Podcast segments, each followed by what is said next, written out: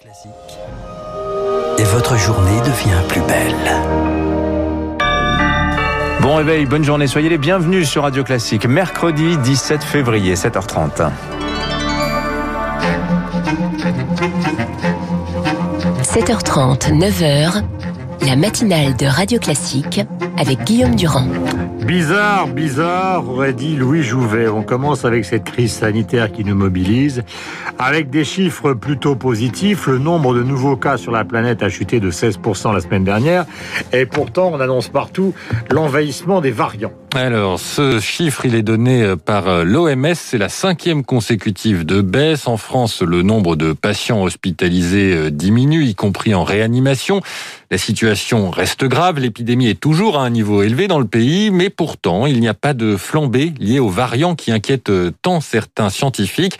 Bref, c'est bizarre, comme vous le disiez, Guillaume. Rémi Pfister, est-ce le début de la fin de l'épidémie ou faut-il rester sur nos gardes? Une flambée qui se fait attendre, les projections se basaient sur les études anglaises, le variant se propageait là-bas deux fois plus vite, mais était-ce une bonne hypothèse? Jean-Stéphane Dersin, épidémiologiste au CNRS. Clairement, ça va plus vite que la souche historique, mais on ne sait pas répondre à est-ce que la vitesse elle est comparable au Royaume-Uni. Et donc on a deux épidémies en parallèle, une qui est bien maîtrisée, sinon on ne diminuerait pas, et la plus forte dont on ne sait pas trop trop si elle est bien maîtrisée. Mais peut-être, hein, l'hypothèse qui est encore utilisée parce qu'on n'a pas suffisamment d'informations sur les enquêtes flash qui ont été faites, c'est un problème. Depuis un mois, rien ne change, entre 18 000 et 22 000 cas chaque jour. Pourtant, les restrictions sanitaires sont fortes.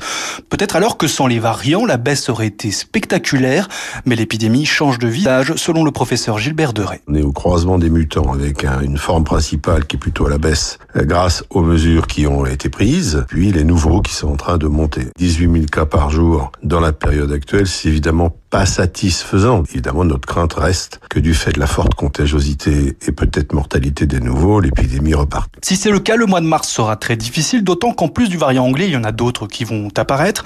Et pour le moment, personne n'est capable de les inclure dans les modélisations. Rémi Pfister. Cette épidémie, Augustin, qui favorise l'innovation. À 7 heures, nous vous présentions un ensemble de produits contre les virus. Nous nous arrêtons dans ce journal, donc une demi-heure après, sur un tissu d'un nouveau genre. Un velours auto-nettoyant et auto-désinfectant. La PME française Trajet y travaille depuis 5 ans. Le développement s'est accéléré avec la crise. Ce textile intelligent est testé sur certaines lignes de métro à Lyon, dans des bus en Ile-de-France et même dans les transports de Sydney en Australie.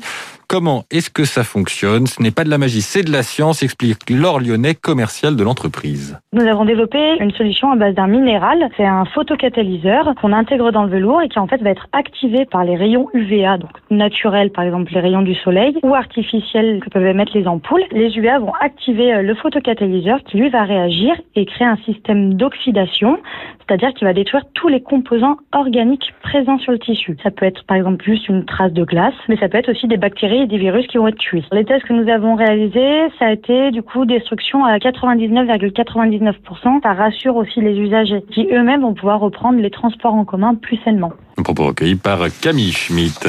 Euh, nous allons parler maintenant des vacances. Nous sommes en pleine vacances scolaires. Et la montagne, malheureusement, évidemment, avec les restrictions qui sont apportées par le gouvernement, ne fait pas le plein. Les conséquences de cette baisse de fréquentation, le groupe Pierre et Vacances est en conflit avec les 18 000 propriétaires des appartements qu'il loue pour les proposer à ses clients. Le géant du tourisme a lancé une procédure de conciliation avec 740 d'entre eux, car Pierre et Vacances refuse de payer les loyers d'appartements inoccupés à cause de la crise. Eric Koch, c'est donc un bras de fer judiciaire qui s'engage. La résidence vacances de Marie-Joëlle à Paris est vide depuis des mois. Qu'importe son contrat avec Pierre et Vacances, lui garantit une rente même dans ces conditions. Alors lorsqu'il reçoit son paiement fin décembre, il a une très mauvaise surprise. Ils me doivent le mois de novembre, moitié du mois de décembre. C'est des décisions unilatérales. On a eu le couteau sur la gorge. Le jeune retraité ne décolère pas. Il le sait, cette situation va se reproduire les prochains mois. La conciliation suspend les loyers et bloque tout recours en justice tant que la procédure n'est pas terminée. Pour lui, le groupe lui fait payer la crise. Si j'ai fait ces investissements, c'est pour ma compléter ma retraite. Quand ils font des gros bénéfices, ils ne les partagent pas. Nous, faut qu'on partage le déficit. C'est ça que ça va pas. Une mauvaise expérience vécue par des centaines de propriétaires. La raison, une fréquentation des résidences en chute libre, moins 80 en montagne, moins 60 en ville. Dans cette situation, impossible de faire autrement, selon Pascal Jallet du SNRT, syndicat représentant du secteur. Avec le séisme du coronavirus, il y a des pertes énormes. Il faut partager ces pertes. On peut pas laisser tout ça uniquement sur le dos des entreprises. Il y a des propriétaires qui sont en colère. On peut le comprendre. L'important important, c'est d'essayer de trouver des terrains d'entente. Contacté, Pierre et Vacances l'affirme, ils n'ont pas d'autre solution et s'en remettent désormais à la justice. Les propriétaires devront donc prendre leur mal en patience. Eric Cuoche, en Nouvelle-Calédonie, les indépendantistes ont remporté il y a moins d'une heure la majorité au gouvernement. Ils étaient déjà majoritaires au Congrès. Après deux refus, un troisième référendum sur l'indépendance de l'archipel doit avoir lieu l'année prochaine. En Birmanie, les militaires qui ont renversé le gouvernement démocratique Augustin il y a deux semaines promettent enfin des élections. Pas de détails sur la date de ces élections. En attendant, les Birmans continuent à manifester. Nouvelle coupure d'Internet cette nuit. L'envoyé de l'ONU pour la Birmanie se dit terrifié alors que des troupes ont été déplacées vers Rangoon, la capitale économique du pays. En football, victoire 4-1 des Parisiens sur la pelouse du FC Barcelone hier soir, huitième de finale aller de la Ligue des Champions, avec un triplé de l'attaquant Kylian Mbappé qui réjouit les commentateurs. Mbappé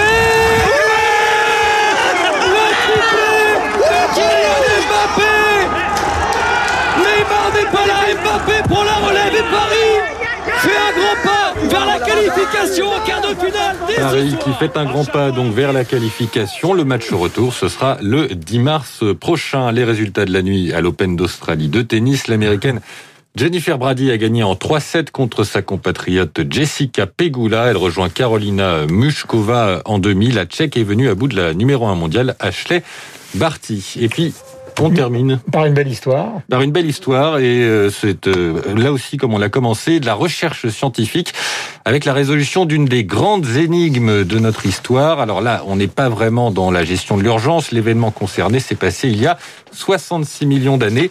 Il s'agit de l'extinction des dinosaures. Eh bien, figurez-vous qu'elle n'aurait pas été causée par la chute d'un astéroïde, mais par celle d'un fragment de comète un gros caillou glacé euh, grand de 7 km. C'est le résultat d'une étude d'Harvard qui vient d'être publiée. Alors, certes, vous me direz, ça ne change pas fondamentalement les choses, mais ça permet de régler certains détails théoriques. Et puis surtout, il y a une bonne nouvelle dans cette étude, ce, ce cataclysme ne devrait pas se reproduire tout de suite. Merci mille fois, il est 7h37 pour revenir sur le match du PSG qui était une victoire très large contre Barcelone. Il faut savoir que Bappé a frappé 4 fois, il a marqué 3 buts, il a gagné 80% des duels. Il a réussi 9 dribbles sur 13. Bref, il a totalement éteint Lionel Messi, dont on dit qu'il pourrait venir au Paris Saint-Germain. Pour l'instant, euh, il est probable qu'après la, la prestation de Mbappé, il n'est pas certain que cette négociation aboutisse, étant donné que Neymar est encore sur le banc, car vous le savez, il est blessé, mais soyons prudents, ils avaient gagné 4 à 0 en 2017 et ils ont pris 600 en match retour, donc il faut toujours rester prudent. Cela étant dit, notre camarade, euh, que vous connaissez probablement pour ses enflammes et enflammés commentaires, Johan Rioux était sur la chaîne L'équipière. Et lorsque Mbappé a marqué son premier but, écoutez. Dans sa main se répare pour Verratti. Allez, Allez Mbappé Mbappé. Mbappé Il faut marquer L'égalisation de Kylian Mbappé du gauche. Il a fait Kylian Mbappé. Je suis gros, je suis gras, je ne mange que des cochonneries, mais il me fait sentir léger, il n'y a plus de pèse personne, je vole comme un ULM, comme un déclaplane, comme un goéland. Ce but absolument incroyable du Barcelone, c'est l'égalisation. Ah, je vole, je suis léger, je saute, je saute partout. Incroyable, il n'y a plus d'obésité, je ne suis plus gros, je ne suis plus gras, il n'y a que de la tendresse. Qu'est-ce que extraordinaire. Et c'est encore, c'est qui qui donne le ballon sur le Voilà, vraisemblable, Johan Rioux avec son talent, sa folie. 7h38, nous allons parler donc euh, de l'actualité internationale.